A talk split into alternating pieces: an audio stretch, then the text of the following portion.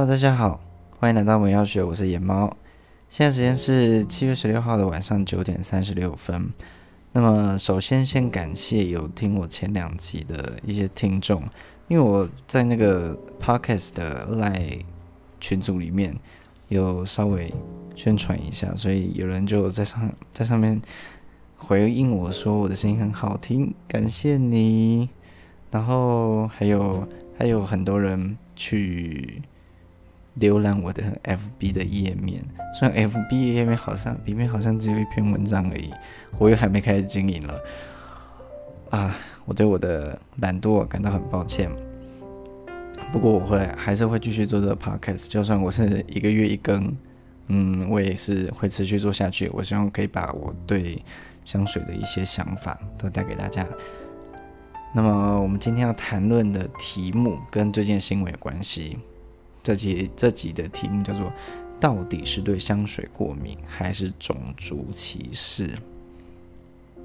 七月初有个新闻，一名刚到职两个月的公车司机对三个准备上车的移工骂三字经，还下车去闻他们的味道，说他们的香水味太浓，他过敏，拒绝让其中一个人上车。那、后来这个影片就被抛到网络上被公干，那公车司机就被指说他种族歧视了。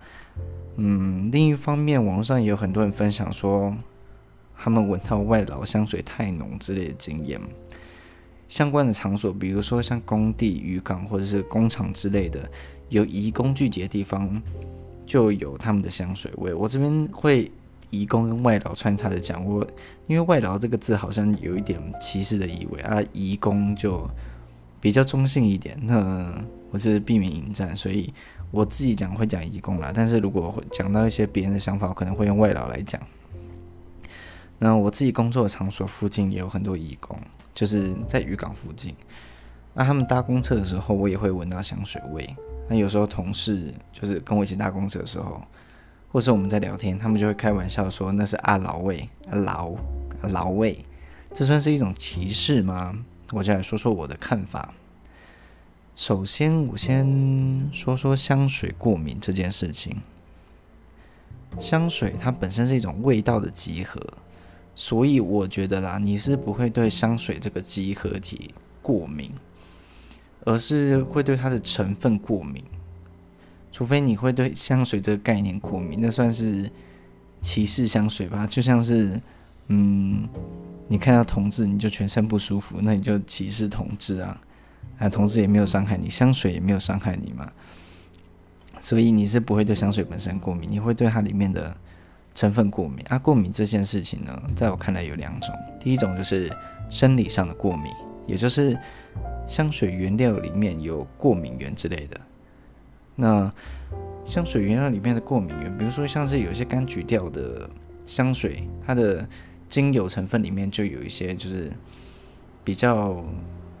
遇到光会变质的，那可能会让你皮肤红肿之类的，这是这类的，就是过敏源。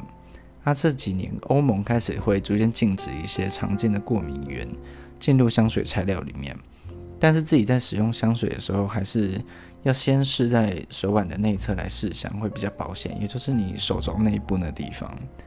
我自己有时候一一些浓度比较高的香水，我会先喷在那边，那有时候就会出现红肿。那我就知道这个香水我不能太近的喷，我可能喷洒在空中，然后再走过去，这样可能会比较保险。那第二种过敏就是香水的味道让你心里不舒服。香水味道让你心里不舒服，这有点涉及到气味的联想的部分。我们人类对气味的偏好都是学习而来的，有许多调查显示。嗯、这这里的调查是指我看《气味的奇幻力量》，这是这本书里面提到的。那调查显示说，儿童的气味偏偏好会一直到八岁左右才会和同样文化背景的成人类似。也就是你的儿子可能直到八岁才知道臭臭酸臭生的炒饭是臭的。诶，我这个真的是有切身经验，因为我小时候不知道臭生的炒饭什么味道，直到我妈。有有一天中午就帮我帮我带了一盒炒饭，然后中午就超生了，我就吃，我就把那个炒饭给抬起来，它下面就砍稀。我想说这是炒饭里面是加了 cheese 之类的吗？后来我的补习班老师在跟我讲说，你这炒饭是坏掉了。哦，我那时候才知道超生炒饭是那个味道。好吧，这是我个人经验，但这也渐渐验证了西方人会受不了臭豆腐跟纳豆，然后我们也无法接受发霉的乳酪 cheese 这种这个道理。这样说来，是不是因为我们身处在没有香水文香水的文化背景里面，所以遇到有使用香水习惯的义工，而且相对来说他们平均社会社经地位也比较低，平均而言啦，所以并且基于种种原原因，也可能包括歧视，而产生所谓的嗅觉嫌恶，那我们就不得而知，只是文化环境和生活经验影响我们的嗅觉偏好。我们觉得的香跟他们的觉得的香肯定是天差地别。再来就说到移工的香水味，就是阿劳味。我我们我看到网络上很多人就有看似内行人在解惑，这个新闻出来之后，网上就很多人在讨论嘛。那为什么移工会有那么厚的香味？诶，我姑且说那是香味，至少义工他们觉得香啦。啊，有两种说法，我觉得是蛮有道理的。嗯，对，没有道理的。第一个说法就是他们的生活跟饮食习惯让他们体味很重，所以他们要拿香水去盖掉它。呃，据网络上讨论区的内行人所说，菲律宾女性义工，也就是该文的作者接触到的，那简称冰妹，都蛮爱干净，其实都蛮爱干净，就跟大部分的台妹一样，每天会洗澡，诶，每天会洗头，诶。台妹每天洗头吗？不一定。除了一些传统习俗的日子，还有一些迷信的日子，比如说有听说烫衣服前后几个小时不能够洗澡，据说会引来疾病之类的，他们就不洗澡。那传统习俗比较好理解，呃，比如说像我们中国，我们中国没有没有，台湾台湾也有这个习俗，我们家也会有那个除夕夜不能够洗澡习俗。呃，不过我们这一辈就比较没有没有在管这种习俗，洗澡想洗澡就洗澡，除夕不洗澡没有这个道理，头都油油的。然后他们的体味确实会比较重，一方面也是来自他们的饮食习惯，食物里面的辛香料就比较重，然后食材是偏重肉食主义，会影响到体味啊、他们的体质也比较会流汗，我不知道这是不是跟他们的热带国家气候有一点关系啊。呃，综上所述哈。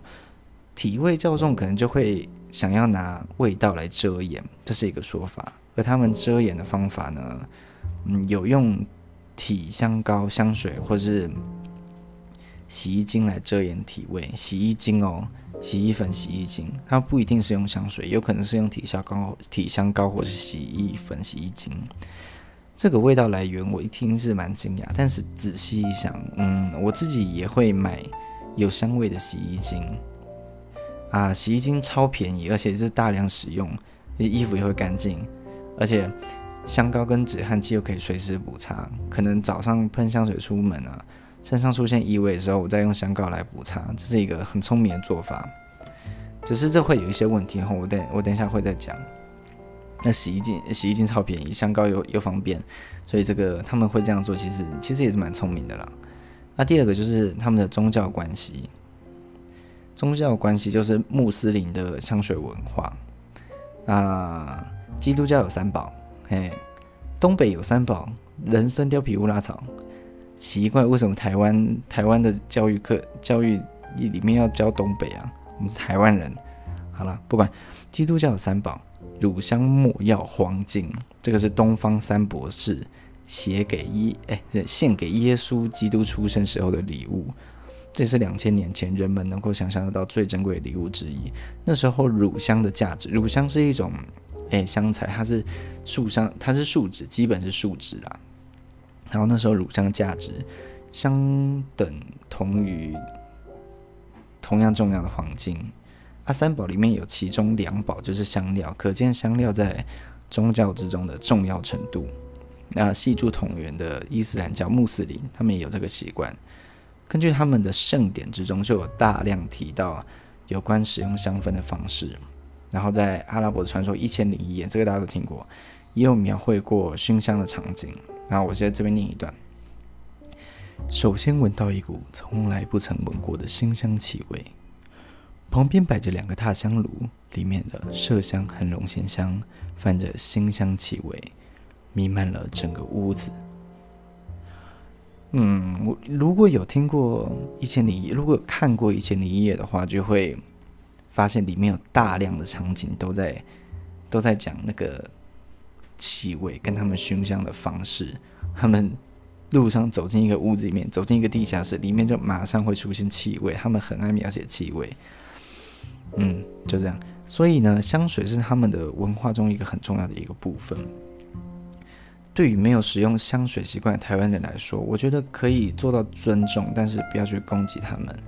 虽然我觉得说台湾最美的风景是人，真的是笑死人，但是最起码我们不要变成台湾最丑陋的风景啊！我们尊重他们的文化，但是不要去攻击他们。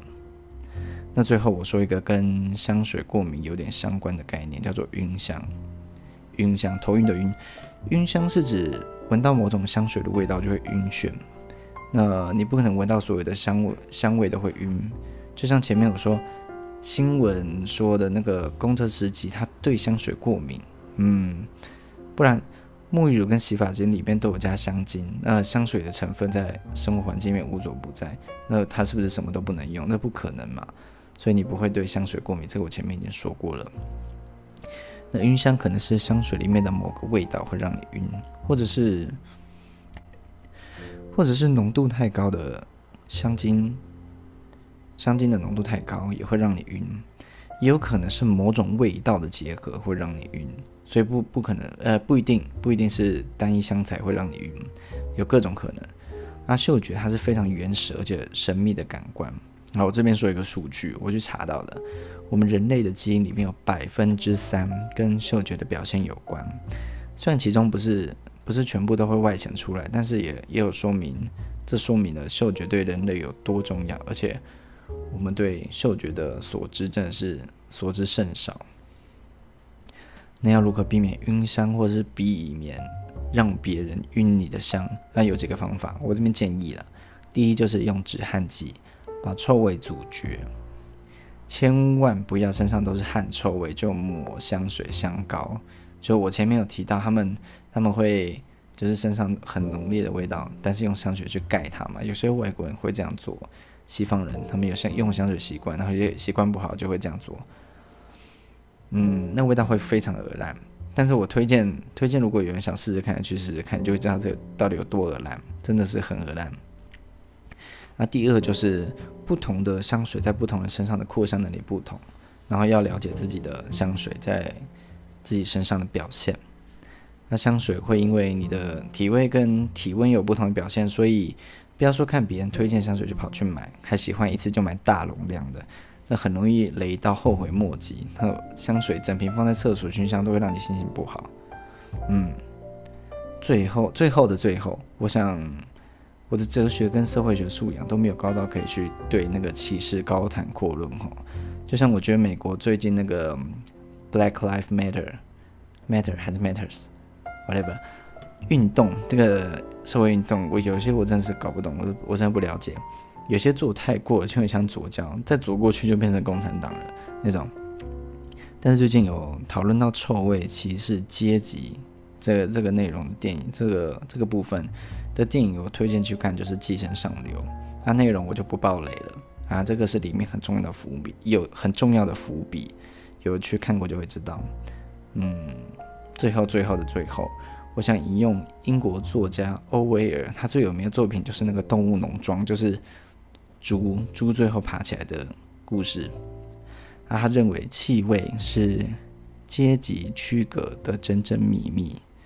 这个有兴趣，我再来做一集吧。嗯，那么今天就先到这里啦，谢谢大家。